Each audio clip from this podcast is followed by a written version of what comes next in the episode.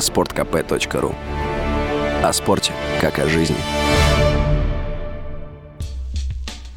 В России задумались о том, чтобы вернуть штрафы за превышение водителями средней скорости. Речь идет о замере времени в пути между двумя или несколькими дорожными камерами. Похожая практика уже существовала в нашей стране и была отменена два года назад, напомнил радио КП председатель движения автомобилистов России Виктор Пахмелкин. У нас не было законодательства на сей счет, и была практика, которая началась с республики Татарстан, если я не ошибаюсь, была распространена на ряд других регионов, и в конце концов все это, все это дошло до Верховного суда, который совершенно обоснованно признал эту практику незаконной. По, правда, по чисто формальным критериям, поскольку в законе не предусматривалась возможность привлечения к ответственности за среднюю скорость. Сейчас, как я понимаю, собираются именно в законодательство включить подобную норму, чтобы разрешить подобным образом высчитывать скорость, фиксировать ее и затем уже привлекать к ответственности на основании вот этих средних показателей.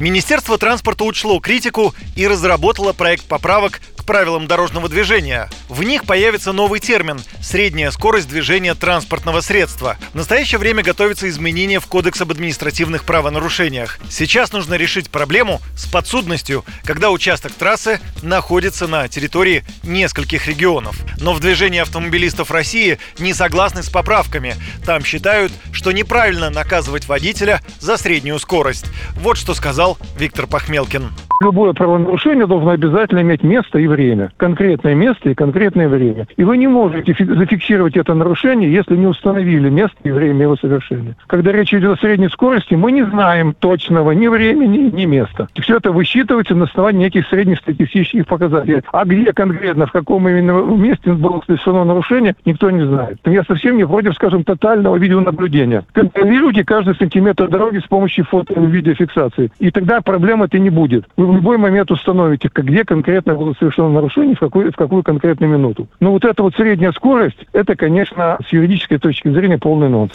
Госавтоинспекция штрафовала за превышение средней скорости с 2013 года. Там пока относятся настороженно к поправкам.